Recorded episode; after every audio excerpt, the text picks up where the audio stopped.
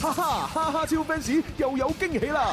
林兒請食飯之哈哈超美食會第二場，十二月二十六號上川島新派川菜，林兒攜天生快活家族陪你品嚐麻辣刺激川味美食。快啲打電話二六一八七六三零或親臨流行前線直播室 Happy Club 現場報名啦，名額有限，先報先得。記住啦，十二月二十六號哈哈超美食會第二場，啦啦隊玩滑啊，頭先講。本次活動感謝逢源路盛悅廣場四樓嘅上川島新派川菜大力支持。天生快活人，開心快活無止境，跟着我。And I say na na na na na na, ooh na na na na na ooh. I say 快活做自己，say 快活做自己，快活我撐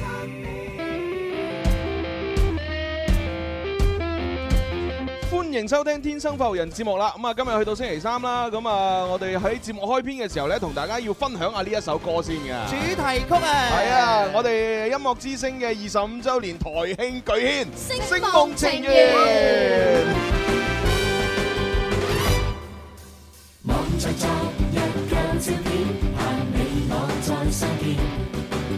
再次碰碰汽水樽，也是新鮮。就算這歲月錯得了巅峰，為了生活各自不細動。今日齊起聲，同聽聽，用我歌聲唱俾你聽。青春是努力向上面對思想，這份驗證也是紙一張。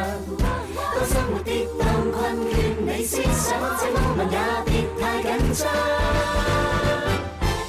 成長好比一個顯面像，無需刻意得到獎賞。要一路跑開心，我趕走一生，誰是實心中的偶像？人教人生也為你鼓掌，相信拜敬仰。咁啊，呢一首咧《星夢情緣》呢個音樂劇嘅主題曲咧，咁啊由我哋音樂之星嘅六位 DJ 咧一齊合唱啦。係咁啊，包括有呢個嚇好鬼死唱得嘅聰哥梁宇聰啦，同埋我哋嘅女神琳琳啦。係啦。咁啊，仲有誒欣欣啦，嚇係等等啊，六位嘅 DJ 咧一齊合唱嘅呢首歌。À。咁啊，當然咧就係誒拉開咗我哋呢一個咧《星夢情緣》呢一個誒音樂劇宣傳嘅序幕啊。冇錯， 我哋漏咗一個叫張宇航嘅。佢同阿琳琳星期五會上嚟喎。哦，係係啊。喎，幾好玩喎，真係。係啊到時啊睇下即係佢哋點樣澄清琴日影嗰批相啦。哇，佢真係啊，一石激起千層浪啊。嗱，呢即係我唔知佢哋兩個私人有冇自己發上社交平台啦，係啊，包括自己嘅微博啊、微信啊等等，唔知有冇發。係咁啊，但係咧，我哋喺度即係做節目，應該佢哋而家唔得閒聽，冇錯佢哋要排練啊嘛。係啊咁我哋就不如咁我哋講下啦就誒講下佢影咗咩相啦。唉咁嗰啊，張影嗰張相咧，張宇航咧就着住一個咧就係平時嘅結婚先至會着嘅呢個白色西裝啊啊西裝，好新郎哥嘅呢個服裝好似係白馬王子一樣啊！嗯咁啊，琳琳咧就着住一套咧，就係好似係應該結婚先至會着嘅婚紗，新娘子嘅服裝嚟㗎。好似白雪公主一樣。係啊，咁啊，然之後兩個人咧影嗰張相咧，就係你搭着我，我搭着你啊！佢哋兩個額頭係碰喺一齊嘅，然後琳琳咧仲摸住阿張宇紅塊面咁喺樣。喺額頭有碰埋一齊㗎。係啊有哦，㗎我冇留意到，我以為淨係手部有身體接觸喎，原來個頭林頭部都有身體接觸。有有有有有，哇，差咁啲犀利連啊個嘴部都有接觸嘅啊！唔係嘛不過不過角度問題佢唔得嘅啫。啊我真係好想問，如果尺度再大啲，張 太會唔會有意見呢？嗱，其實琴日 咧，誒小弟不才咧，將佢哋嗰張相咧喺馬嘅節目裏邊咧已經公佈咗嘅。真係哦，即係亦亦發得出嚟啦，發咗出嚟㗎啦哦，即係唔係佢哋發，你發。係啊，我發先啊嘛。哎呀你真係衰啊聽不過放心喎，今日各大嗰啲 DJ 啊或者平台啊都會公佈嘅喎。哇係啊！哇，琴日發完幾多林林嘅 粉絲喺度討伐我啊，討伐你啊點解討伐 你啊佢就問個中嘅緣由到底係點樣樣啊哦？會唔會有啲乜嘢我哋係誒不為人知嘅秘即密？係佢佢有咪留言咧，就係話喂張宇航個女都好大咯喎，咪就係咯嚇點解影啲咁嘅相嘅？係啊，琴日用咗半個鐘頭嘅節目時間你解釋呢件事係嘛嗱其實咧就真係為藝術而犧牲啫。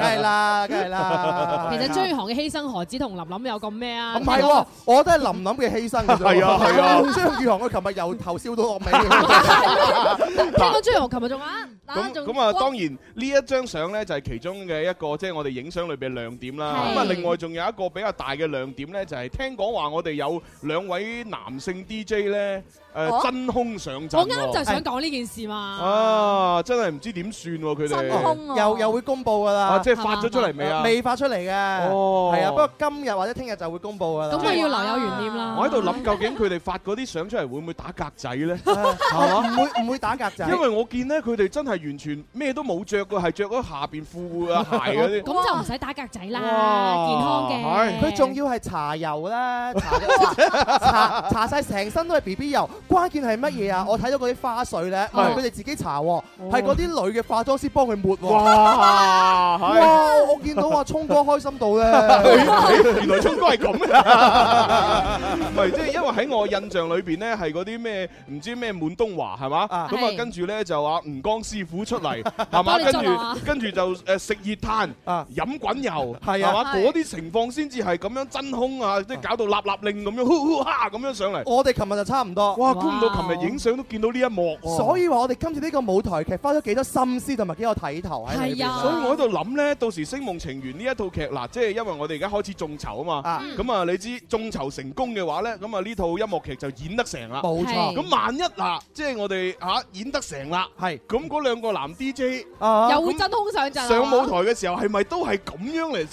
嗱，所以呢樣嘢咧就需要大家嘅鼎力支持咧， 睇我哋呢出嘅舞台劇最尾佢哋究竟會點樣係樣啊，啦？係嗱，如果你想睇嗰兩兩個男 DJ，誒啊講埋啦，張宇航、梁宇聰。梁宇聰，就係佢哋兩個啦。想睇佢哋誒咩都唔着嘅。唔係唔係有着 嘅，重要部分都遮住晒啊唔嘅。係唔係唔係，佢下邊有着，係下下身有着。係啊，上身唔着啫。係咁啊！如果想睇佢哋咁樣上台嘅話，係嘛啊？咁你快啲參與眾籌啦！上到 我哋嘅眾籌網嘅話咧，就點擊呢個立即支持咧，你就可以咧幫我哋今次嘅音樂劇咧眾籌。記住搜索誒呢個音樂之聲又或者星夢情緣就可以揾到我哋嘅專欄，然後點入咁去嗯啊咧就可以支持我哋啦。你一定要記住咧，喺眾籌網上面誒、呃即係輸入呢個星夢情緣同埋音樂之聲咧，嗰、個星一定係聲音嘅聲。聲聲音音嘅嘅聲，聲係記啊住啦。咁啊，另外咧就嗱，我而家公佈下，而家眾籌網上面大概咧，即係個數量，即係支持數量去到邊啊？有啲緊張，有啲係啦緊張啊。但係呢個數咧就唔係為準嘅。哦係點解呢？因為我哋琴日公布咗眾籌方法之後呢，有好多嘅聽眾呢已經喺我哋天生快活人嘅呢個誒節目裏邊報咗名，冇係錯，咁就等待同我哋一齊去眾籌。冇錯，咁所以暫時嗱，未計我哋係誒已經喺快活人報咗名嘅聽眾，冇錯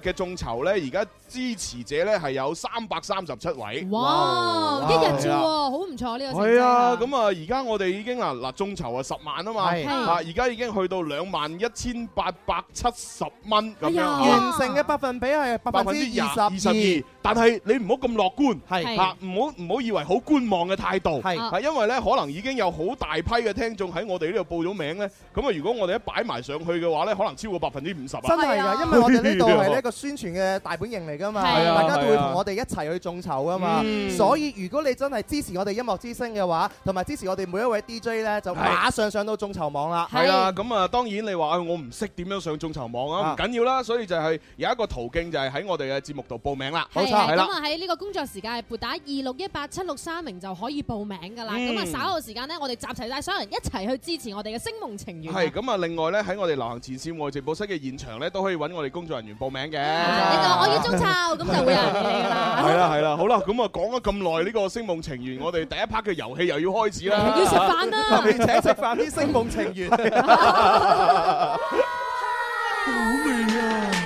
天天天天都有好菜色，快快事事美美樂無窮，嘻嘻哈哈搞笑盞鬼，林兒話佢請食飯咯。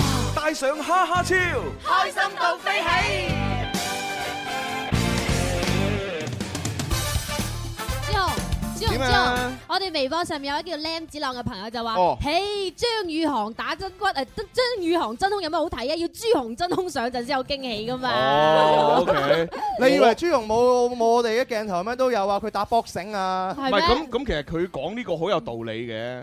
即係你話張宇航同梁宇聰嗰啲屬於正常正常男人，係有係嘛胸肌有腹肌啊！正常男人有冇好睇啊？你睇慣咧， 要睇啲唔正常嗰啲先好睇啊嘛！即係你好正嗱，你就係睇嗰啲荷里活大片係 嘛？有邊個嗰啲嗰啲大隻佬、嗰啊啲大隻鬼佬係嘛？佢哋全部都係正常，好多胸肌啊、腹肌嗰啲咁樣，成日都係啊，即係打交嘅時候唔着咁樣，你睇晒㗎啦，係啊係有唯美啊嘛咁啊，張宇航同梁宇聰嗰啲咪同嗰啲差唔多，係係係係啊，有乜有乜睇頭 啫？係係啊普通啊嗱我啊唔同啦啊啊，首先我咧就係草原嚟嘅。係係嘛？咁草原已經少見 啦，嚇，仲有一個咁肥、咁肥沃嘅草原， 啊，基本上咧 係嘛？喺我哋廣東廣播界好少有，係買少件衫啊天清一人，唉， 又係草原，咁所以咧導演有見及此，佢驚我如果一咁樣咧啊嚇就收唔翻，啊哦即即第一出誒表演已經要我上啦，啊。係嚇咁啊以後嗰啲表演點算？出出都要你上 其實啊。導演思樂咧，佢真係咧諗過度過 㗎。係啊喺琴日影相嘅時候咧，佢成日同我哋講啊，哇，朱紅啊，你同朵樂啊斯嗰一輯 PK 嘅相咧， 可能會搶咗主角嘅風頭啦咁樣佢琴日樣都。咁講啊。如如果再將你嘅大草原同埋肥沃嘅呢個大慶油田露埋出嚟咧，大啊興油田，佢嘅大興油田喺邊度佢話啊？佢肥沃啊嘛， 佢大慶油田啦， 係咪？咁好可能咧就一發不可收拾。係啦係啊咁。所以我琴日都冇發我自己嗰啲誒草原出嚟，係啊我就係即係發咗同阿蕭啊、誒同阿變亮啊佢哋嗰啲誒飛行棋戰士，係就啊發。啊喂，你哋琴日有個新朵喎，叫做飛行棋組合係喎。啊係啊，冇法。辦法啊！咁啊，大家想睇咧就啊上微博睇下啦。冇錯係啦，見到啦嗱，咁所以咧，即係大家，我我相信睇咗咁多相，都會越嚟越期待呢個星夢情緣。冇係啊錯，其實我哋而家每日嘅狀態就係除咗做節目之外，其實全部都係彩排。冇錯係啊係啊係啊，唉基本上就好唔得閒。係啊，所以要全賴大家嘅支持啦，我哋先可以演俾大家睇啊。好，咁我哋誒呢個時候亦都要玩遊戲嚇，咁啊星期三咧會有條件反射播啲歌俾大家估下係嚟自邊套影視作品。啊好，第一位入場先，喂你好，你好，唉你叫咩名啊？圓咕碌，哦，圓咕碌啊，好啦， Hello 入場先一二三，林怡請食飯，我食飯你埋單帶上蝦超，B B 食叉燒， ，B B 點食叉燒？食到嘅，誒都得嘅，嗱即係講出嚟核突啲。我以以前咧，即係我仲係細路仔嘅時候咧，咁我啊見我身邊嗰啲家長咧點樣喂 B B 食嘢嘅咧點樣啊，就係佢自己嚼完，然之後咧就攣攣出嚟俾個 B B 食。哦你唔好講啊，好大母愛㗎呢 啲，係啊，好偉大 我覺得個㗎。B B 都好偉大真係啊！係睇啊哎有一次即係你哋以以為覺得好似好核突，啊，嗯但係其實你細個食咗好多你自己唔知，係咩啊因為因為喺我嗰個年代，即係我細個嗰個年代，嗰啲家長全部都係咁樣喂嘅。係係啊，唔啊好意係思，啊，我哋太遲出世啊，感受唔到呢份。希望希望你哋冇食過啦。我都唔知 啊。幾衰啊！細個 啊，翻到鄉下咧啊，見嗰啲阿婆阿嫲啊，佢係有好多花生食啊，喂阿嫲咁食花生啊，自己食好多啊。跟住留翻啲花生殼我俾就你食問，啊我就問阿阿嫲阿嫲阿婆，你點解咁多花生嘅？點解冇啊啊，老人家老咗咧，淨係食到麥提沙裏邊嗰粒誒糖糖 啊，食唔到裏邊嗰粒花生啊。哦佢唔會出嚟嘅啫。嚇跟住就話燒我俾你食啦。咁啊係好啦好啦，咁啊呢啲核突嘢就唔講住啦啊！係咁啊大家咧經歷過小朋友嗰個階段，自己回憶啦吓。誒好啦，咁啊跟住啊，袁咕碌，係你要準備聽歌啦。簡，單啲喎，好簡單，我揀黃子華俾你收聽啊。好，黃子係我衰又唔夠衰，兇手究竟是誰？追兇個追我追我追到最後，望住我部聖經。邊個係無罪？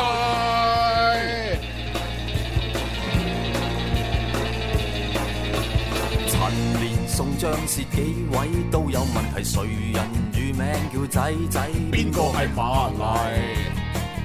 我要睇一睇。嗱，雖然好好聽，但係冇辦法，因為時間緊迫啊！快啲回答啦，圓咕碌呢一首歌棟篤神探咩話？棟篤誒，神探係，啱啊，啱啊，啱啊！我要睇一睇，但究但竟衰誰邊個？衰邊個？但究竟衰誰？邊個？但究竟衰邊個？老實實在係教邊科？係咁啊呢一套咧《棟篤神探》當然就係黃子華係主角啦，同埋蔡少芬啊，係啊，咁啊演唱呢首歌叫《衰邊個》，就係黃子華唱 嘅。係棟篤神探電視劇， 好嘢，好嘢，好嘢，好係係係嘢，差啲攞視帝啊！係啦，咁啊，圓咕碌，你可以攞獎品啦噃。喜晒！啊，你係要獎獎品定分數㗎？手套，哦，有手套係嘛？啊，送俾你，送俾你。嗯，價值兩百八十八蚊嘅真皮手套。由廣州第二屆國際皮草工廠直銷節提供。記住係啦係去啦東方賓館賓館嗰度攞啦。係啊係啊，嗰個二號館咧，上二樓揾個 counter 位就得㗎啦。係啊不過咧，你最好去到嗰度咧，即係順便 𥄫 一 𥄫 啦。得㗎啊咩？你知啦，係嘛？唔係個個廣東人好似我咁怕 凍啊，啊唔係怕 熱啊嘛。怕凍係啊，咁啊，你知喺呢個誒，雖然今日回暖，係但係我相信有好多咧就係弱不禁風嘅男誒男士、女士同埋老人家，冇錯係啦，都好需要皮草㗎。同埋真皮嘅你唔需要啊！你幫你爸爸媽媽啊，幫你女朋友姨媽買姑姐件啦，係過年啊嘛聖誕之後嚟啦，當然去嗰度揀翻件聖誕禮物啦。係啊係啦，咁啊新年又嚟啦，咁啊又揀翻新年禮物啦，正係啊嘛？係 Ừ. 啊，一定要啊一定要，尤其是我哋廣東人咧，好中意誒誒睇落雪啊。落咁雪哦啊，可能會去到內蒙古啊，係嘛？去到東北嗰邊啊，係啊咁睇下出國落啊雪，睇落雪嘅時候，咁你一定要有翻呢啲嘢得㗎。要啊，係如啊果唔係唔夠亂嘅真係係。啊過落去睇睇啦。你估好似我咁着件衝鋒衣，裏 邊一短短袖衫咁啊上去啊，唔你真係得犀利啊哎呀㗎。真係好好奇，你去內蒙古係着咩衫㗎？咁啊，裏邊一件短袖，啊跟住誒再加一件誒薄冷衫，再加件外套咁咪夠啦。哇！唉好啦哇，你竟然要着冷衫啊！要一定要。好啦，圓咕碌係咁啦，拜拜。拜拜。下位入場，喂，你好，你叫咩名？哦哦，李生。你好啊，李生一入嚟多嘢講啊，所以我哋即係講咗先。係啊，少少時間你啊，唉，李生度身訂造啊，我冇問題啊，我揾一啲即係比較舊、比較懷舊嗰啲啦。好，得得得得得，好入場先，一二三，一二三，一敬二三請食飯。帶上蝦超。喂，要多謝阿呢位先生喎，佢話我哋食飯佢埋單喎。哦，有佢啦，有佢啦，冇所謂噶啦嚇，我哋最緊要快。 好啦，咁啊，李生，因為你比較老嘅關係， 咁我哋又播啲老啲啦，林保怡、黎姿，啊呢個夠老啦，係嘛？明明年年目光交錯，苦海點猛火，是你閃身路過，竟勾引着我。呢首歌叫做《砒霜》。你犧牲已注定，此生染絕症。上陣你的披上要我命，連累我眼睛掛念有星。輪迴在生生死死，感情才盡興。可笑愛情為殉情，大半生樂至此不過為證明，短暫泡沫效應，朝花晚實仍然能盡興，早已注定難安定。遺憾最終證實時間汹湧，能磨滅風景，但最捨不得的是這份情。哦，咁啊，想當年呢套劇播出嘅時候呢，就好多女人呢就日追夜追係啊然之後係談論裏邊啲角色啦。咁啊，男人呢就不厭其煩咁樣呢，即係聽緊佢啊唔唔係應該不厭，唔係不厭其煩，係不勝其煩咁樣呢，就係即係被逼聽呢啲故事。咁又唔係嘅，好多男仔都中意追嘅。係啊，係啦係啦，男仔中意啦，男人就慘啲啊。好啦，誒李生，我知你唔係好中意睇呢套劇，但係嘿哇睇都未睇過啊，你你我都覺得你問水㗎 啦。零三零四年嗰陣好 hit 㗎。啊係啊，好 hit 啊，hit hit 到你真係唔想睇啊，陰公。 咁啊，當然啊，我我都知咧，其實都有一大批人係擁趸嚟嘅，係係只不過我呢啲為數太少嘅人咧就唔中意。四四個個字字，五四三，係啱哎嘅。呀， 喂，李生，你有冇睇啊？你有冇睇之前咪啊？就係佢咯你有冇睇啊？你有冇睇啊？我睇過啊。喂，李生你都算犀利喎，你估得出？佢佢係男仔嚟㗎嘛，當然有睇唉啦。好啊啊好啊好啊！李生，阿細啲話你啊冇結婚啊，咩？話你冇後代啊。邊度有？ 我啱就講咗幾隻字，你點可以理解咗咁長一句話出嚟哦嘅？即真係係。男，你覺得男仔係結咗婚嘅，你覺得男仔係有後代啊？阿蕭，你係男人定男仔啊？我唔會回答呢個問題啊嘅。好啦，李李生，未結婚喎，我知我知你今年未結，我今晚都單身啦。係啊，過埋今晚就唔知啦。係啊， 真係唔知啊。好啦，係咁啦，拜拜。啊咩話？你講咩啊？我攞手套啊。我手套啊？哦哦，手套唔知仲有冇喎？係啊因為而家咧就我哋嘅手套嘅呢個貨存量好少，嗯嚇少到爆炸。係啊係啊，聽講話好似就嚟冇添，太哎受歡迎啦因為唉，真係唔知點算。俾我睇下有冇。我睇下啦，睇下啦，唔知有冇啊？要睇翻工作人員咧，話翻俾我哋聽啊！啊啊希係啊點解依家咁咁通知我點？哦，到到時你同我哋工作人員溝通啦嚇，係啊，哦，你轉出去俾佢相相關部門溝通係啦係啦係啦，係咁啊，拜拜。 好啦，咁啊呢個時候我哋一去誒去一去廣告休息一下啦，轉頭翻嚟會有第二 part 嘅獨家時約。揸車出去啊兜下風，此刻感覺想放縱，身邊好友熱烈追捧，收音機使我失控。你我最愛快活自由，天空海闊歡笑永久，快快與我進入直播，天生快活人，生你。哈哈哈哈超 fans 又有驚喜啦！林兒請食飯之哈哈超美食會第二場，十二月二十六號上川島新派川菜，林兒攜天生快活家族陪你品嚐麻辣刺激川味美食。快啲打電話二六一八七六三零或親臨流行前線直播室 Happy Club 現場報名啦，名額有限，先報先得。記住啦，十二月二十六號哈哈超美食會第二場。啦啦隊，玩滑啊，跑先鋒。本次活動感謝逢源路盛悦廣場四樓嘅上川島新派川菜大力支持。歡迎翻嚟第二 part 嘅《天生快活人》節目直播室有朱紅啦，有蕭敬元有細細啲，有寶寶，系咁啊！啱先大家聽到啦，咁啊報名嘅熱線二六一八七六三零，同埋我哋現場啊流行前線直播室呢一度呢，可以報名參加到我哋哈哈超美食會嘅第二十場。二月二十六號星期六嘅中午，我哋去上川島嗰度食新派川菜。嗯冇錯啦記住我哋名額仲翻誒少量嘅啫嚇，要報名就趁早啦。係咁啊！嗰個地方呢，喺逢源路嘅盛悦廣場四樓。咁啊，如果係搭地鐵嘅話呢，最近嘅地鐵站呢，應該係長壽路啦。好近啊長壽路站嗯長壽路咁啊，你出咗地鐵站之後，而家手機咁方便係嘛？求其揾個地圖導航一下，行過去就得噶啦。係啊，就喺嗰附近啊嘛。係咁啦我上次咧都去過實地嗰度考察嘅。如果點啊喺點啊誒地鐵站嗰度，如果你冇行錯路，你冇兜到路嘅話咧，嗯咁啊大概行五分鐘到就可以到啦。哦，咁好方便啦。啊餐前小運動食得更起勁啊！而且而且仲要提醒你喎，我當時行五分鐘係行得好慢、好慢、好慢嘅五分鐘。 啊曾經咁嘅爬過去㗎啊喎即係如如果你係即係稍為係誒後生少少係嘛，十零歲咁樣嚇，啊即係你知我啲廿零歲好老啦。嗯咁哇十零歲嗰啲行得快咧，我諗都唔使四分鐘、三分鐘到就得㗎啦。可想而 知啊！大家想象下，朱紅一個龐大嘅身軀，係啊行得好慢、好慢、好慢啊！再加個解拐杖添，好有畫面 啊！有畫面。個拐杖唔知去咗 邊啦？誒係喎，係喎，啊唔知啊唔知啊，是但啦係嚇咁啊是，啱先嗰個報名熱線二六一八七六三零同埋流行前線戶外直播室嘅報名呢，其實亦都可以咧報名我哋音樂之聲嘅誒音樂劇《星夢情緣》嘅一個眾籌項目㗎。冇錯嗯咁啊，呢一個眾籌項目啱先我已經睇過啦，又上眾籌網睇到。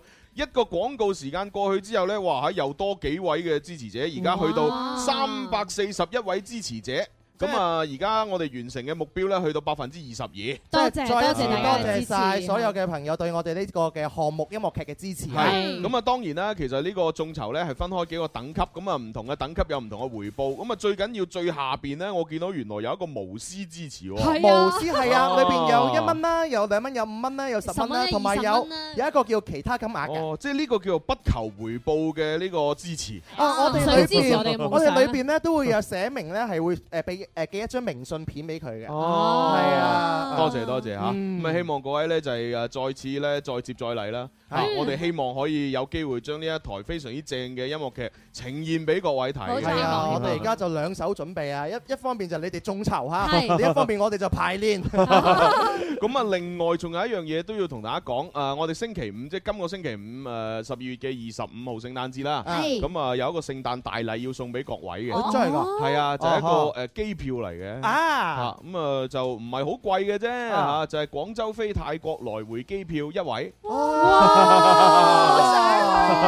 即係星期五我哋會誒送出呢個獎品。係咁啊，啊適合一啲單身人士咯。係係啦，咁啊，單身一個人咁樣，哎啊，又放假啦，冇事做啦，係嘛？咁就要去啦，揾下豔遇啊！係啊，一個人飛去泰國啊，飛去泰國玩幾日，再飛翻翻嚟，係啊係嘛？咁啊，包咗你嘅呢個來回機票。咁啊啊，出行方便好多誒，哎我哋做咗咁多期一家大細去旅行咧，嗯你真係有張機票喎。係啊 真係去旅遊啊但係直播室我哋有四個主持人話，唔緊要，我哋四個可能搭住打洞坐喺一張凳上面，我哋都係單身嘅。係啦，嗱，放心嚇，呢個機票咧，主持人係冇得參與，係咁啊，只係留翻誒留翻俾我哋啲單身聽眾。哦，咁點樣攞啊？到時先講啊啊，嘛。到時我哋要玩一個最愛關鍵字嗰個遊戲咯。啊，有出動啦，係啊關於字典咁提醒大家星期五啲手機充好 電啦，要啦啊拼網速拼人品啊， 咁啊，前提條件係你要先關注咗我哋天生發育人嘅微信公眾號先。係啦，咁啊喺微誒微信公眾號呢個地方咧，就可以查到天生快活人，就可以揾到我哋嘅。咁係啊係啊，啊當然你都可以輸入一八一零零二九九三三呢個號碼，揾到我哋咪揾得到咯哦， 有可能揾唔到嘅。應該唔得嘅，號係號碼應該唔得啊，因為近期唔知點解個哦號碼用唔到，哦咁樣啊啊所以就用翻天生發育人啦。仲方便啦打五隻字係啦係啦係係啦啊。咁所以就誒呢個哦，我要説明一下呢一個泰國飛誒咪廣州同泰國之間互飛嘅呢個來回機票咧，啊係一定係廣州至曼谷㗎嚇。廣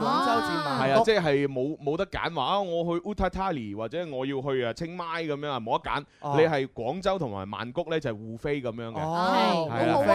咁你去到嘅話，你自己中意去邊度，你自己話事㗎。係啊咯自己話事啊咁咪幾好 咯，自由行 啊，幾好啊，真係。哎呀唉咁呢個時候就誒單身人士就照顧咗啦。係咁啊，我哋又再照顧一啲想變雙身人士嗰啲人啦。 雙身人士係啊，獨家試約。 阿 May 啊，我今晚有九點半嘅電影飛啊，我可唔可以約你？冇時間唔約，今晚幾時得閒？後晚幾時得閒？大後日幾時得閒啊？我哋不如冇新意唔約，用嚟用去三板斧，約人約得好辛苦，點解唔試下新方法呢？只要將你嘅資料發送到《天生快活人》節目官方微信，一八一零零二九九三三，男仔女仔我哋幫你睇，仲有禮品攞埋去使。我問你約唔約約？啊約啊約啊約啊約啊！天生快活人，獨家試約。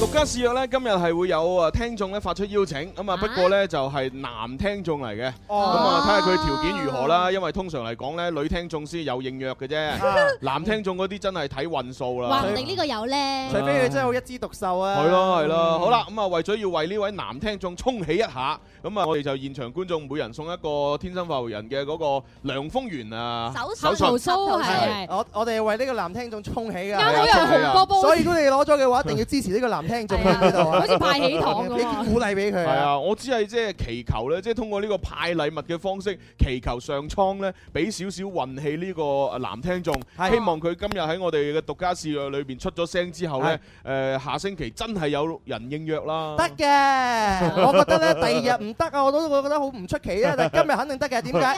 今日好日啦，有個貴人生日係啊，冇冇冇冇咁樣 講法，咁樣講法我折墮啊！貴人就冇講有個肥人生 日噶嘛。係啊，好啦，咁啊，我哋就不如誒請出呢一位誒誒發出邀請嘅聽眾先啦。嗱，呢位啊真係貴人啦，哦啊，呢位真係今日今日嘅貴人。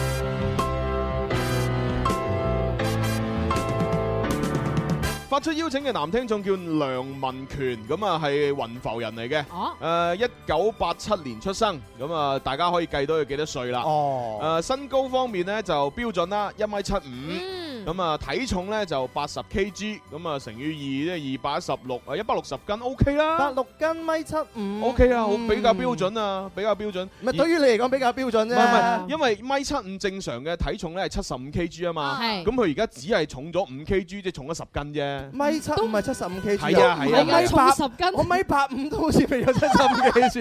我唔係啊，我偏你瘦嘅，你偏瘦，因我為偏你瘦嘅，因為你要查翻嗰個誒誒標準身高對應嘅體重，一哦米七五咧，其實七十五 kg 係啱啱哦好，係啊係啊。咁啊，而家咧喺廣州嘅一間國際物流公司度做工作嘅，誒平時中意唱歌同埋打籃球係，性格方面咧就比較大大咧咧嚇，即係咩都冇所謂啊，嗯咁啊唔係但但係誒講得好聽就冇所謂啫喎，其實講得唔好聽咧就係佢份人比較粗心啦，吊兒郎當咁啊唔夠細心啊然之後誒好容易犯錯啦，因為係因為冇辦法，呢啲人性格係咁嘅。嗯咁啊，然之後咧就誒誒平時好似大細路一樣，啊令到人咧感覺不太成熟咁樣。會嘅嗯會嘅係啊係啊。咁啊，約飯對象要求咧，希望咧係擁有， 希望能擁有一個口水多過茶傾得埋嘅女仔。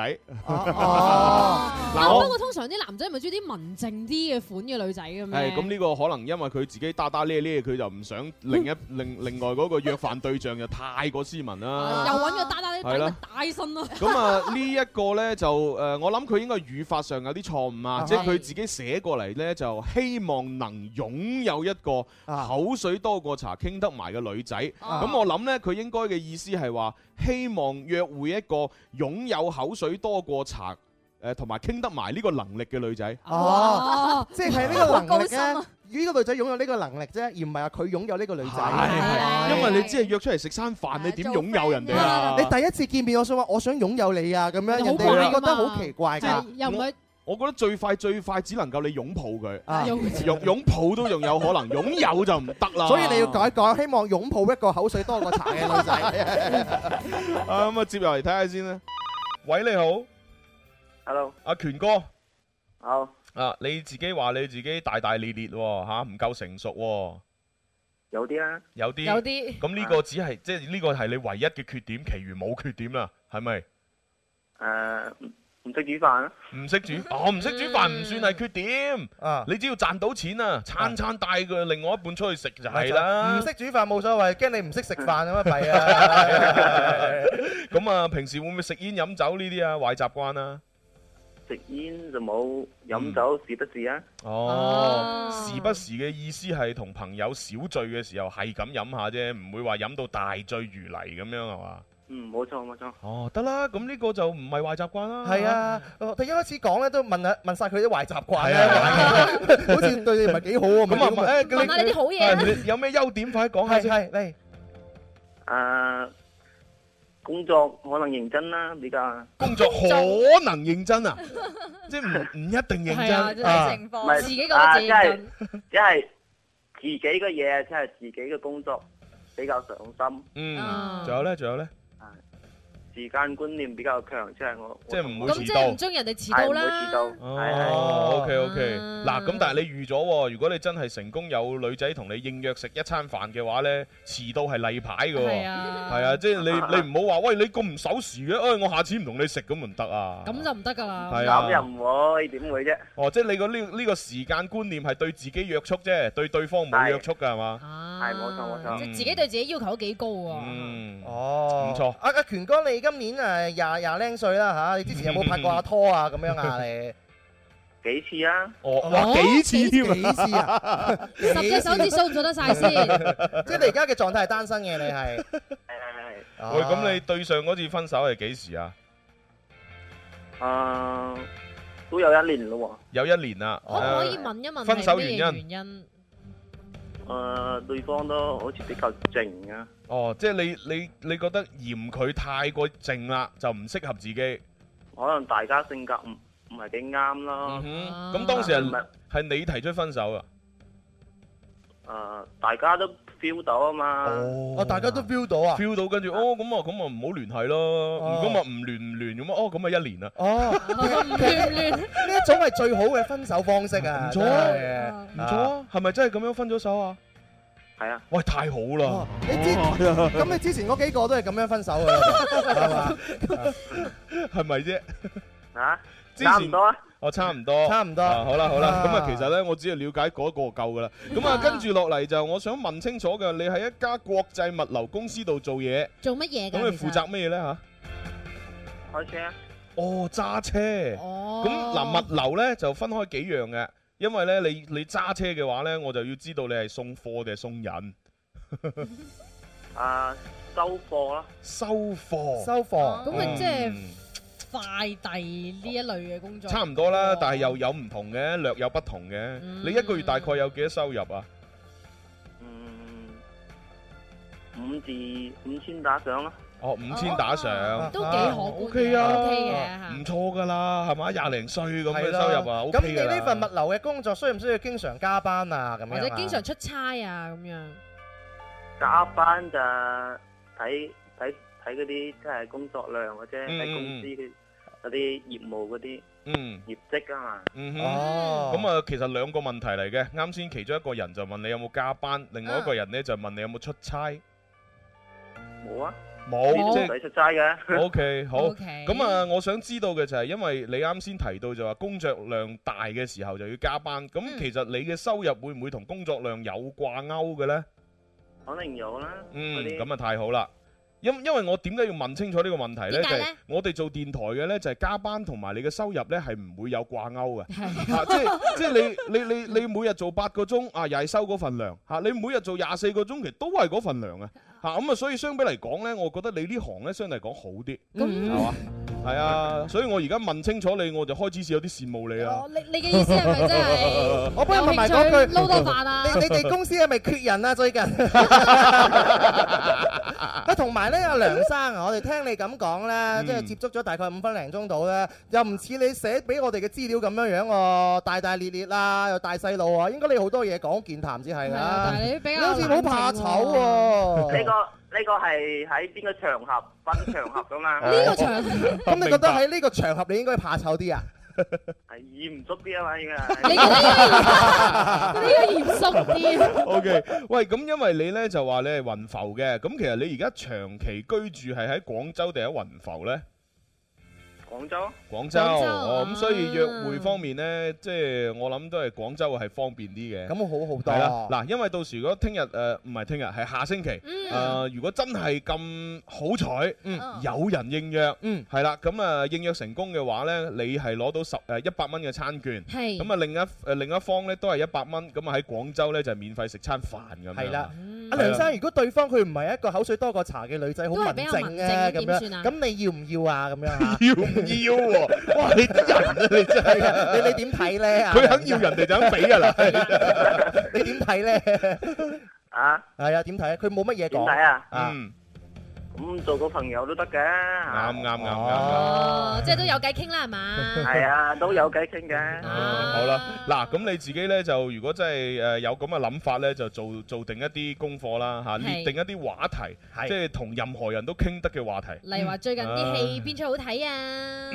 係啦，反正係大路少少啦。啊，OK，咁啊，跟住雖然而家已已經時間差唔多，我哋都係要循例做埋呢樣嘢，快問快答，了解性格。請問你中意咩顏色呢？嗯，白色啊，白色，OK。咁啊，中意嘅食物係白切雞啊，白切雞，中意白色中意。真係弊啊！ 中意白色，中啊意食白切中意食白切雞。咁啊，足球呢，中意睇白必圖。係啦，飲酒中意白蘭地。唉，真係犀利！我啊中意嘅電影電視劇啊，《白毛女》係嘛。 白毛考 Ừ. 鬧啊，唔係啊，啊，跟住咧中意嘅誒偉人咧就係白求恩。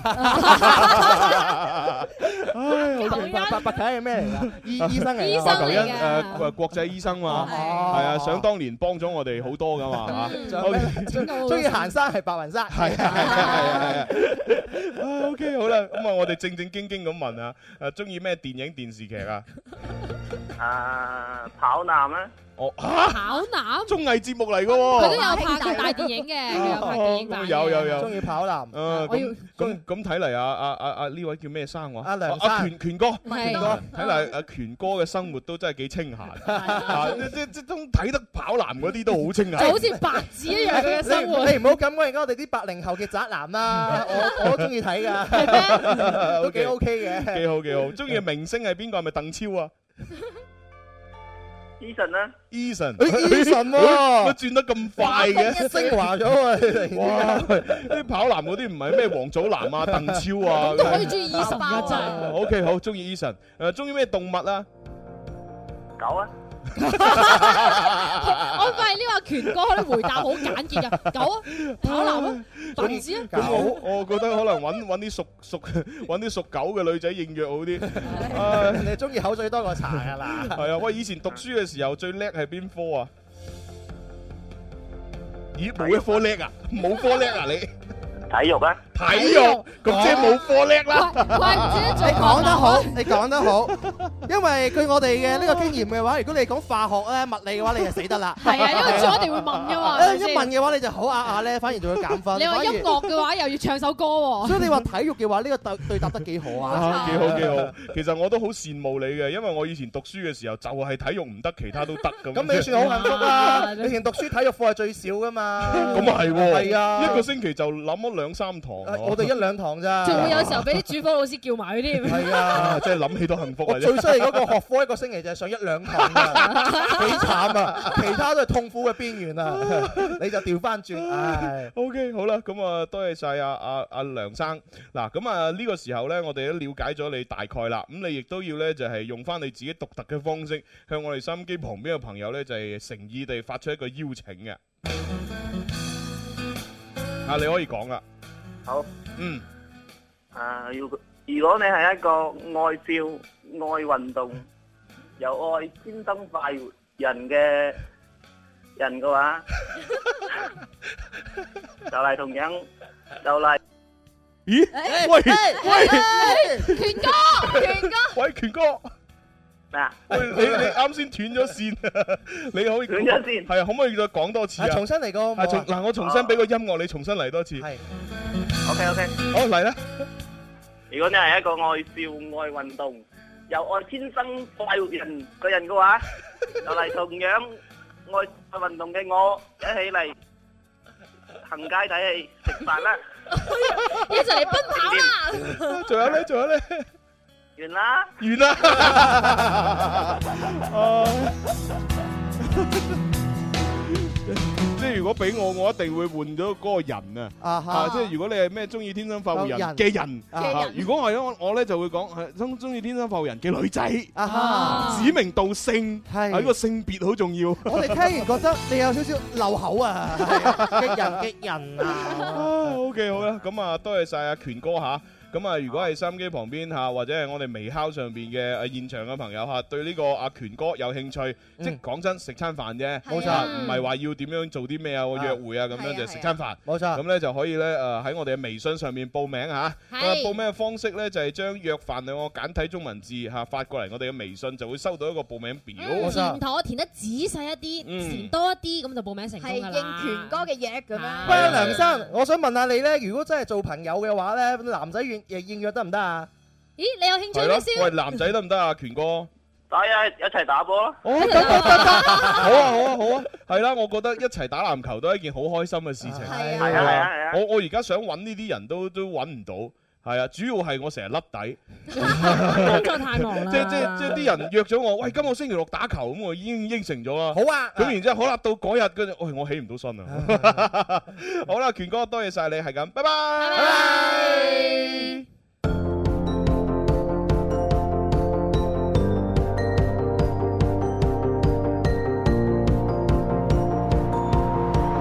好啦，咁啊廣告之後呢，我哋亦都係繼續開啟《天生發育人》節目。咁啊，如果啱先聽唔到阿權哥後邊嗰個搞笑發揮嘅話，可以上翻我哋嘅橙網上面呢，重温我哋嘅節目視頻嘅。冇錯咁啊，亦都可以呢，就係手機下載一個 KYFM，咁啊喺上邊可以聽到呢誒高清嘅音頻㗎。或者你想即時睇到我哋嘅樣嘅話，都可以上到微烤咧睇到我哋嘅實時直播㗎。又或者我哋微博度關注我哋嘅呢個節目重温都可以睇到㗎。係啦，咁我哋聽一聽啊廣州市區嘅天氣情況，睇下點先。品质始终如一的中华老字号煌上煌，与您一起关注天气变化。春有百花，秋有月，夏有凉风，冬有雪。气象九九三，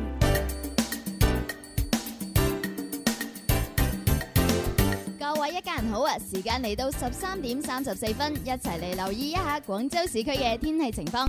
今日下午到聽日上午係陰天，有中度嘅灰霾同埋霧，局部地區有小雨，氣温介乎於十八到二十四攝氏度之間，吹輕微嘅偏南風。氣象播報完畢，請繼續鎖定《天生快活人》。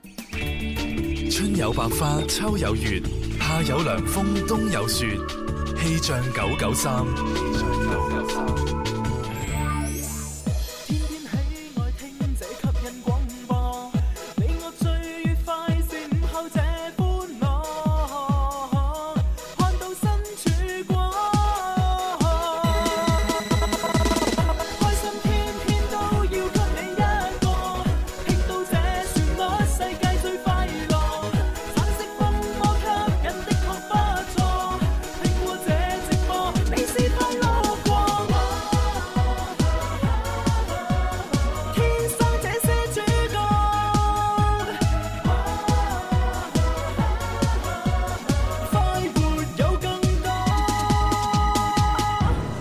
哈哈哈哈超 fans 又有驚喜啦！林兒請食飯之哈哈超美食會第二場，十二月二十六號上川島新派川菜，林兒攜天生快活家族陪你品嚐麻辣刺激川味美食。快啲打電話二六一八七六三零或親臨流行前線直播室 Happy Club 現場報名啦，名額有限，先報先得。記住啦，十二月二十六號哈哈超美食會第二場。啦啦隊，玩玩啊，頭先講。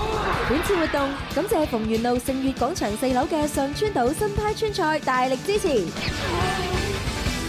歡迎翻嚟啦！好啦，嚟咁啦啊，跟住落嚟呢，我哋嘅《天生發育人》節目裏邊呢，就有啲好消息同大家講啦。係咁啊，第一個好消息啱先喺第二 part 講過，就係今個星期五聖誕節，我哋會送一個聖誕大禮俾大家。就係我哋會有一個咧單 Dạ. 機票人係嘛，來回飛泰國曼谷嘅機票喺廣州飛到去泰國嘅曼谷，啊嗯單人機票喺星期五嘅呢個我愛關鍵字入邊送出嘅，係期待期待。咁啊，到時呢，就啊，大家可以揀航班嘅，嗯係嘛即即幾幾時要飛過去，係幾時飛翻翻嚟，可以揀嘅。哦，仲可以自己揀嘅嘛係可以揀嘅，咁我啊好貼心啊揀，反正揀好之後咧就誒，我哋會幫你訂嘅嚇。咁啊，你就睇下點樣幾時要飛過去啦嚇。咁啊請星定零價先。係啦，咁啊星期五就會送出第一份，咁啊係然之後再過一兩個星期到咧，我哋又會送第二份嘅啦。真係㗎係啊係啊係啊，咁哇正啊啊到你知啦，聖誕都有啦，咁啊元旦肯定又要有啦嘛，係係嘛啊咁啊元旦都有啦，咁新年又要有有啦啦，咁啊新年有春節又要有啊。咁不如唔爭在嗰個， 再遲啲嗰個節日都有埋啦。哦，咁啊，誒啊，我清明係嘛？係啊哦係啊清係明啊清明有，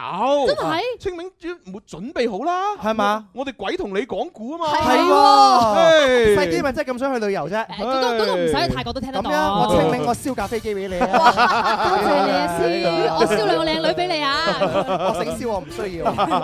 係啦，咁啊呢個就係第一個好消息啦。咁啊第二個好消息咧就係哇喺歐亞達家居咧就係一個誒呃新年嘉年華史上最強抽獎喎。係啊，因為遲啲咧咁多節日，你唔知要點樣送禮物噶嘛。嗱，嗯歐華達就係一個好好嘅去處啦。係喺十二月嘅二十六號到二十七號，同埋二零一六年嘅一月一號同三號期間呢，去到歐華達就送你最強贈禮啊！活動期間，各位朋友到指定嘅專賣店購物咧，指定嘅專賣店購物就可以獲得相應嘅積分。嗱，嗯例如一千蚊咧就等於一分，哦二千蚊咧就等於等於兩分咁樣。咁樣呢啲積分你攞滿嘅話咧，就可以換呢個超市市購物卡㗎啦。仲有呢哦個小米平衡車咧，以及話 iPhone 六 X 等等嘅好禮㗎。係啦係啦，咁啊，所以誒，大家又可以去到呢個地址嚇，白雲區黃石西路。二百二十二號呢個地方，係係係咁就係歐亞達嘅家居嘅呢個地方啦。咁啊一齊入去買嘢啦，咁樣。嗯，咁啊，當然啱先你聽到話一千蚊一分咁，好似哇，係好似唔抵，其實咧就好抵嘅，嗯啊，因為通常咧喺嗰度買係買咩咧？買啲家居嘅建材啦，係啊或者係誒成套嘅誒家居裝修用品啦，嗯咁所以動輒咧就幾萬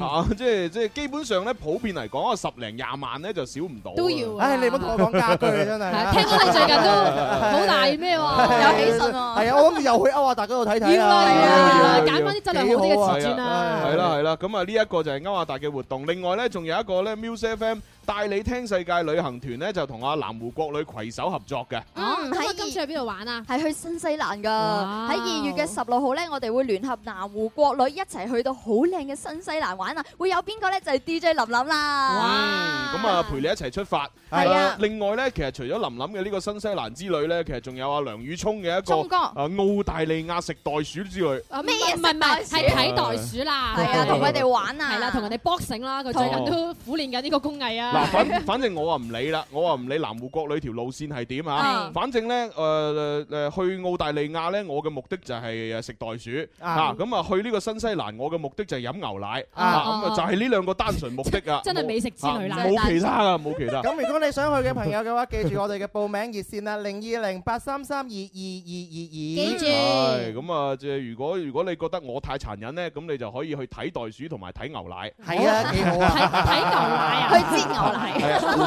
你你就負責睇，我負責食，係嘛？啊幾好啊係咪先幾好各幾取好所需啊！咁啊，跟住第三 part 咧，我哋會同誒微博、微信嘅朋友專屬玩遊戲啦。好啊，咁啊，現場觀眾都參與到，你上微博、微信留言咪得咯。係啊，又冇咁齋啊嘛。係啊誒拎住我哋嘅合桃酥咧，好多朋友都唔捨得食啊。係啊係咁嘅咩有可能佢食完之後咧，笑嗰下咧會噴出嚟啊。會㗎會㗎可能會會㗎噴到我哋嘅玻璃啊。我哋你節目好笑啊我好欣賞前面嗰兩個女仔咧係，係啱先寶寶讀新聞嘅讀天氣嘅時候嘅話咧，一直係用好仰慕嘅目光咧望住寶寶。係咪㗎係啊但係你而家同佢哋對話咧，佢哋好似唔係好騷你喎。怕哎醜咁解嘅啫，我好留意現場觀 眾嘅。多謝你啊！多多謝呢兩位啦。 多謝。嗱，咁啊，我哋而家會玩個遊戲咧，快活講古佬。啊，咁我哋咧就會播出一啲咧就係成語故事。咁啊，播完呢個成語故事之後咧，咁啊，大家要估究竟呢個故事誒誕生咗咩成語咁樣咯。古城，誒，我哋又玩啊！哦 你哋又玩我哋又玩下先唔係，我最近咧都喺度咧夜晚咧苦苦修啊，係啊修乜嘢，都都讀咗好多《孫子 兵法》。孫子兵法哦咁犀利哇三十六計喎因為啊，係啊，《孫子兵法》與三十六計。佢咪就係食學識一計咯，走為上 計咯。嗰個係最尾嗰計嘅啫，係啊，第一計暗度陳倉咁樣啊，嗯幾好啊嚇！最近學緊，我睇下識哦唔，識。嗱咁啊，其實而家咧最好就係用手機啊，可以下載一啲咧文言文字典啊，啊係啊，咁以前咪要啊咁樣即係揭嚟揭去啊，而家如果你真係貪方便，用部手機真係下載一個文言文軟件咧，哦睇古文又即係掂晒。即係佢會有埋呢一個嘅即時嘅翻譯喺裏係係邊嘅。係係哦哦，不過不過其實三十六計第一計唔係唔係暗度陳倉，咁係乜嘢啊係瞞天過海。啊你究竟有冇你睇係咪睇咗 目錄咋蕭？你就係摸咗個書面啊咋係唔係呢個呢咪？哦個呢個世界好多翻版咧，佢翻咗幾頁咧。因為因為我我我最記得我自己睇三十六計嘅時候啊咧，我對第一計同埋最後一計咧就最有舊，即即係最記得嘅。哦第一計就係瞞天過海咧，其實就係講唔知蝕人貴定係蝕乜鬼。咁啊，然之後咧就呃個皇皇上，係然之後咧就坐船，因為皇上暈船浪啊哦啊，暈係船啊，浪所以佢就要呃個皇帝，就話要請佢食飯。哦但實際上咧就即係將個皇帝咧就擺咗上啊船，然之後咧就過咗對面海，係嚇咪其實佢渡江定渡河嘅？渡海啊係啦，係咁啊誒誒誒，好唔係渡海，係好似渡江渡河，就係啊，切人貴設計令到呢個唐太宗渡海，反正係渡水啦嚇係啦，反正渡過嗰條嘢，啊咁啊，然之後咧先至叫瞞天過海，就瞞住個天啊嘛。哦皇帝即係皇帝咪就天子係就係天子嘅哦天。係啊係啊，所以呢呢一計就係第一計嚟嘅。咁你最後一計好有感覺嘅係邊一咪咪計啊？蕭阿蕭講啱咗啦。三十六計走為上係啊計，最後一計走為上計啊係啊，呢個細細個啊識㗎係啊啦，係啊呢個係係係我哋基因裏邊已經識醫嘅。係啊係啊走數着草先最叻。唉咁啊，所以就啊，而家我哋就同大家玩呢個成語遊戲啦。啊，咁啊，呢個成語誒四字成語啦。哦大四家個字聽完聽完故事啊，馬上發答案過嚟啦。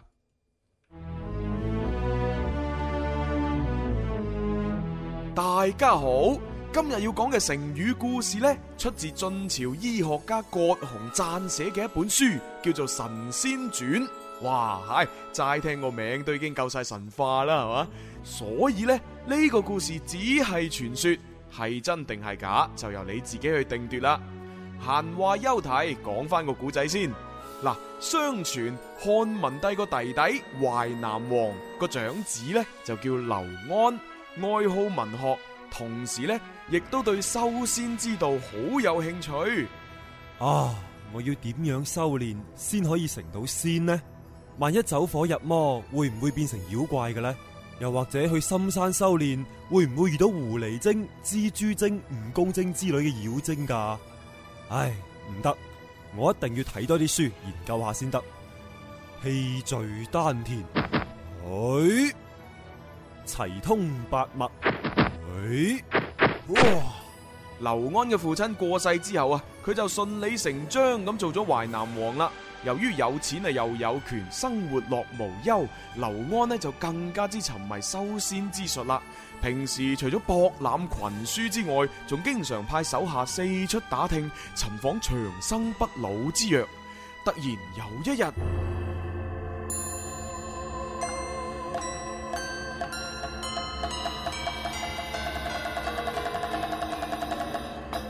大王，門外有八位仙人求見，據聞佢哋識得不老之術，願意將長生不老藥獻俾大王你啊！哦，此事當真，哈哈哈！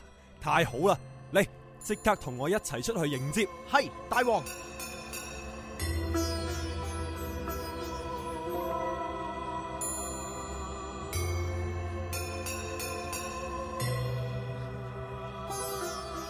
大王就係呢八位仙人啦。哦，你哋八位就係懂得不老之術嘅仙人，哈哈哈！正是，真係好笑啦，擺明就呃人啦。既然你哋懂得不老之術，又點解個個都老到白髮銀鬚啊？如果你哋真係掂嘅話，梗係個個身壯力健啦。哦，淮南王，你嫌我哋老啊？咁不如我哋俾啲嘢佢睇下啦。啊，好，我哋嚟啦！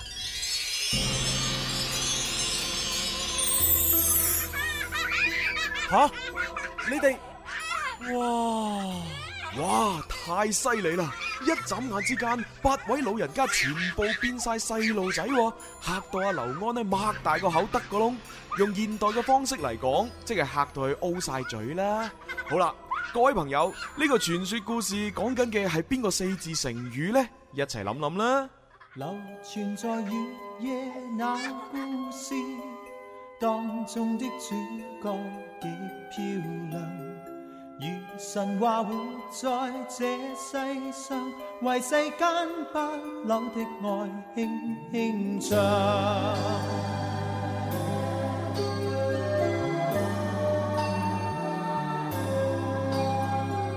若是你共情人以切信有愛，永遠真摯地投入這個夢鄉，後着兩眼定能遇見那愛侶，給你講出永不老那點真相。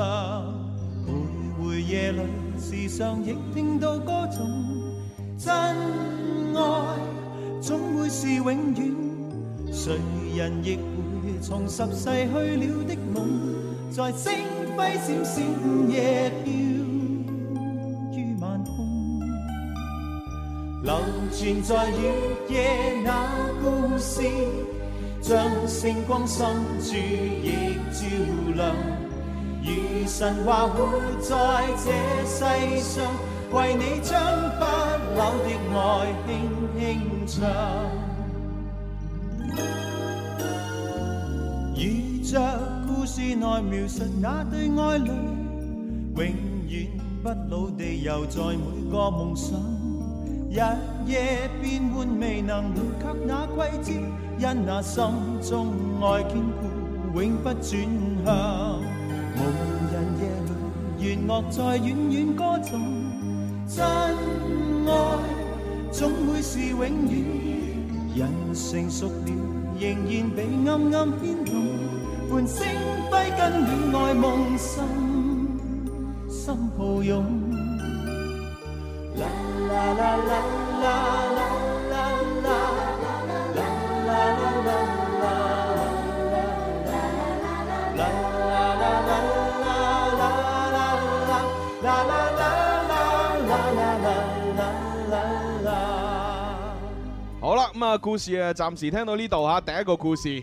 咁啊，啱先呢，就都睇到微博、微信上面好多朋友呢，就估啱咗噶啦。嗯咁啊，不過呢，循例呢，我都要讀一啲呢，就錯誤嘅答案俾大家聽下嘅。係，例如話呢位啊叫漫遊世界就話目瞪口呆係咪咧？系咁啊！另外咧就叫诶沒有如果嘅朋友話八仙過海啊！咁啊，另外咧就有人有人話係啞口無言，嗯啊我真係對你啞口無有一言個啦。人有一個叫愛一人嘅朋友係咪雞犬升天啊？究竟究竟係啦喺邊度聽到雞犬升天咁啊？啊，跟住咧有一人咧有個人咧就話一人得道啊！係咁啊，另外仲有個叫做咩淮南雞雞犬犬啊， 都唔知係咩嚟嘅。唉，咁啊，呢啲答案讀出嚟嘅全部都係啊錯嘅嗯嚇。但係好有創意啊 咁！正確嘅答案咧就大部分人估啱咗，叫返老還童。啊拜拜。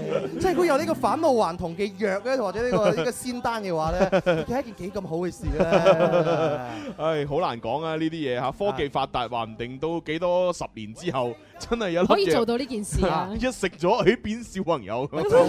哇！喺到時我哋嘅阿媽仲細過我，都唔知點辦。到到就世界亂晒，係 咯，真係。唉，OK，誒，近呢幾廿年，近呢幾百年啊，希望唔好啦，唔好有啦，唔好有。點解咧？近呢幾百年我希望快啲出即係起 碼到我哋呢一代啊，都冇先啦，係咪唉，先唔啊？好有，唔好有，好驚。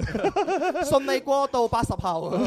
係咁啊，跟住落嚟準備又要聽第二個故事啦噃。啊，咁啊，第二個故事嘅話呢，同樣係一個啊四字成語嚟嘅。咁啊，各位朋友聽完之後知道嘅話，馬上喺微博、微信發過嚟啦。做咗咁耐講古佬，今次同大家講嘅古仔都可以算得上係短小精悍啦。嗱，豎起耳仔落力啲聽喎，稍為發下吽豆呢，可能就會講完噶啦。好啦，正式開始。東漢時期，班超受漢明帝嘅派遣，率領幾十個人出使西域，屢建奇功。而班超一家人呢，大部分嘅時間都喺西域居住，都差唔多等於而家嘅移民外國噶啦。但係中國人始終都有一個思想，就係、落葉歸根啦。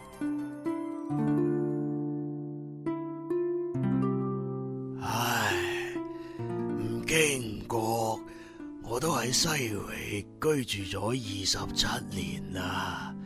數下手指，啊數埋腳趾，再數埋我仔仔女女啲手指腳趾，我而家都有成六十幾歲啦。 啊萬一有啲咩衫長褲短？咁我咪等於客異鄉啊！唔得，我要翻漢朝故鄉先至得。阿仔，系阿爹咩事啊？同我攞啲文房四寶過嚟，我要寫信俾皇上。哦，好嘅，阿爹。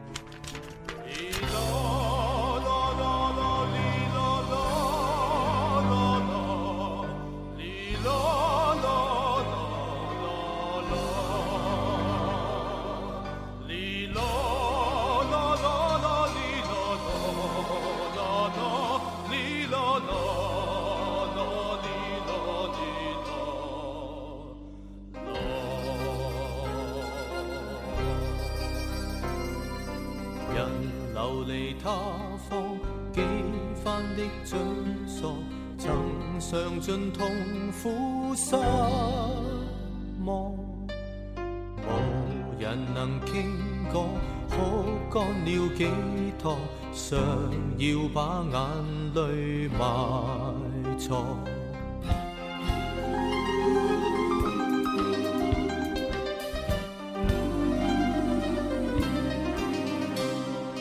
茫茫然想起他方中的你，重燃亮我的希望。历尽是沧桑，風霜與凄楚，但我心永未投降。儘管多艱辛，就算多渺茫，願一起同流浪。未管那一方，我願能去闖，灑盡一生的血汗。阿仔，呢封信呢系请求皇上调我翻大漢嘅，你盡快趕翻去大漢，交俾皇上啦。系，我會噶啦。阿爹，請放心，孩兒馬上起程。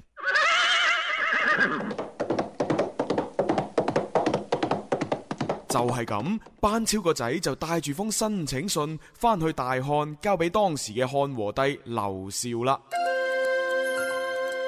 不過拖咗一段時間之後，似乎就冇乜聲氣喎，可能係皇上日理萬機，忽略咗呢封申請信啦。呢、個時候，班超嘅妹妹等唔切啦，自己私底下又寫咗一封非常感人嘅信，呈俾皇上啊。大概內容如下。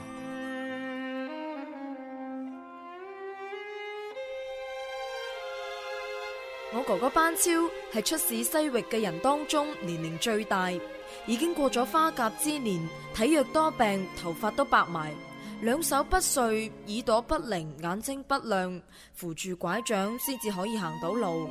萬一有啲咩暴亂嘅事發生，以班超目前嘅身體狀況，應該應付唔到啊！咁樣對上會損害國家嘅長治久安，對下會毀壞忠臣嘅名聲，實在令人痛心啊！举头望无尽灰云，那季节叫做寂寞。背包塞满了家用，路就这样开始走。日不见太阳的暖，夜不见月光的蓝，不得不选择寒冷的开始，留下只拥有遗憾。命运的安排，遵守自然的逻辑，谁都无法解谜底。哦，远离家乡，不胜唏嘘，幻化成秋叶，而我却像落叶归根，坠在你心间。几分忧郁，几分孤单，都心甘情愿。我的爱像落叶归根家，唯独在你身边。就係憑住情真意切嘅呢一封信，漢和帝劉肇被深深感動，馬上傳旨調阿班超翻嚟大漢啦。後嚟班超翻到都城洛陽之後，都唔夠一個月，就因為胸怯病加重而過咗身啦，享年七十一歲。故事講完啦，各位朋友，你哋估唔估到呢個故事講緊邊個成語啊？難度係有啲大嘅，咁啊不過呢，就希望各位朋友吓， 即係誒可以利用自己嘅聰明才智啊，咁啊答到我哋嘅問題啦。因為暫時嚟講，微博、微信嘅答案好似都真係未有人答啱。不過都哦有有。啲朋友咧係有少少接近嘅，只能夠接近咯，但係真係完全係答唔出我哋呢一個答案。我我聽完之後咧，好似聽緊呢個廣播劇咁樣。係啊聽完之後都眼濕濕哇啊你感覺你最尾仲要整一整一個王力宏嘅嗰首歌出嚟。落葉歸根啊嘛係啊，落葉歸根咧，真係真係真 係勾起咗思鄉 嘅呢個憂愁。中啊中啊！使乜講係嘛？即係呢啲我哋製作嘅，梗係勁嘢嚟啦。製作精良，啊催淚巨蛋呢個。咁啊嗱，好似呢位咁啊嗱，我全部讀啲錯誤嘅答案出嚟好啊啦，因為真係冇人答啱吓。誒阿 K 咧就話係代馬依風，係啊誒適可而止就話背井離鄉。咁啊，有個熱愛高百度嘅朋友就話叫做街頭不從容啊。係啦，咁啊阿華咧就話歸心似箭，張世浩咧就話落葉歸根，丁丁啊咧就話班師回朝，阿潘咧就話嚇死異鄉咁啊樣跟住婷婷就話了無音 訊，了無音訊真係啊，有啲慘啊！啊哦，呢個謝曉偉咧就好啲啦，衣錦還哦 鄉。有一個叫做正嘉成嘅朋友就係咪感動人心啊咁？啊跟住仲有咧就告老歸田咁樣嚇，嗯啊代咁啊馬依風咁啊，頭不從容咁 係樣啊好多好多呢啲答案，咁啊，但係可惜咧就，哦哇，每一天就 時日無多，咁確實係喎，佢翻咗嚟唔夠一個月就已經去咗。 多謝你咁有創意啊！係係係，咁啊，但係可惜，因為呢個故事咧，其實正確答案或者而家開估啦，阿呃 Eason 話關愛老人，哇咁犀利啊！關愛老人，關愛老人。哦，跟住仲有誒一封家書一聲關注，一封家書， 一聲關注，噠噠噠噠噠噠噠噠，唔知邊個唱嘅，好耐啦，好耐。跟住咧無條件為你咧就係漂洋過 海咁樣，快樂飄啊，命不 久矣。跟住一啖兩隻小籠包就望穿秋水。啊我我鍾意你嘅網名啊真係真係冇呢個正確答案喎哦跟住呢個鄭嘉誠就話感動人心咁樣啊。講過啦講過啦唉，咁啊，誒，我哋只能夠公布答案啦。正確答案就係冇人答啱。誒，冇正確答案叫做力不從心。啊即係佢想治理西域都冇呢個 能力係啊啦，所以早啲翻屋企啦。你只要睇多啲我哋廣告嘅，好日子會回來的。好啦，咁啊嚟到節目結尾啦，咁啊送首靚歌俾大家聽下啦吓。咁啊呢首歌呢，亦都係啊，即係要多謝好多人嘅。嗯咁啊，首先要多謝今誒瑤瑤啦吓，瑤瑤今日就哇喺一翻到嚟直播室送個蛋糕俾我，多謝你。趙先呢啊跟住又多謝阿高姨啦，煲咗一個好正嘅呢個誒豬骨蘿蔔誒誒誒淮山啊嘅嘅嗰個湯。多謝係高二嘅靚湯，係好有多謝心高啊醫嘅靚你湯，咁啊又多謝啊，得多謝好多聽眾咧喺網上留言啦嚇，係咁啊然之後最緊要就係多謝誒誒小弟嘅阿爸阿媽，呃啊誒喺好多年前咧就生產咗我，啊係啦，咁啊即係如果冇你哋咧就冇我啦，係啊，而且肥肥白白 而家都好用好 使係啊。我覺得朱紅咧好內斂一個人嚟 哦㗎，都關鍵嗰幾隻字都未講。今日係朱紅牛日，係哦啊，生日快哦哎咁啊即係反正多謝啦，即係能夠生存喺呢個世界上咁多年咧，我覺得賺咗㗎啦。你啊有咩感觸啊？嚟講下啦，講嗯係下有咩獲獎感言啊？我我我就係覺得誒誒嚟到呢個世界唔容易， 係係嘛？咁啊，既然係嚟到呢個世界，咁啊各位朋友呢，就誒、呃做多啲好事啦。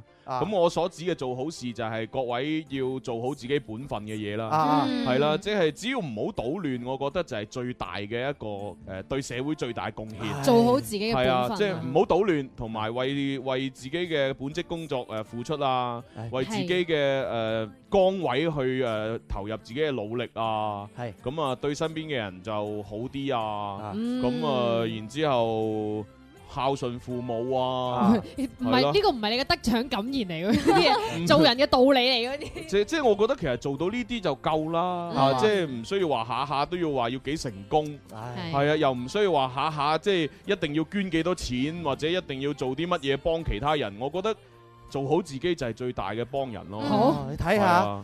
朱紅今日牛日嚇，依然咧佢內心嘅獨白咧都係憂國 憂民。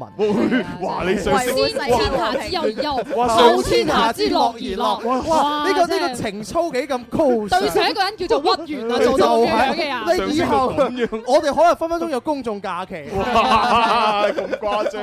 一百年後可能仲要會有幫你做一個呢個應節嘅美食係添啊係啊係啊！所以再一次真係誒，恭喜恭喜 Oh 恭喜！恭喜晒生日快樂哦耶！咁啊，你所以就有首世上只有啦，係嘛？係啊，我知你中意唱咩歌嘅，咩你啊中意聽粵語嘅，我哋唱首粵語嘅生日歌俾你聽 啊！祝你生辰與唔係天，唔係唔係唔係啊開始唱啦啦誒啊嗰嗰嗰首咧係應該我諗擺七十大壽先能先先可以聽到啊嘅， 咩？唔係係要傳統 啲話，我以為。係嗰首祝福你，在每一天裏永遠多才多姿，嘿嘿一失 蹤，千古恨啊！一失蹤啊，係啦，咁啊祝朱紅廿五歲生日快樂！誒廿五歲啊，哇！誒咁後生 啊，誒好嘢好嘢，唔係咩唔係咩身份證唔係咁寫啊好似係好似係。 我哋食好啲噶啦喎，我哋食好啲啦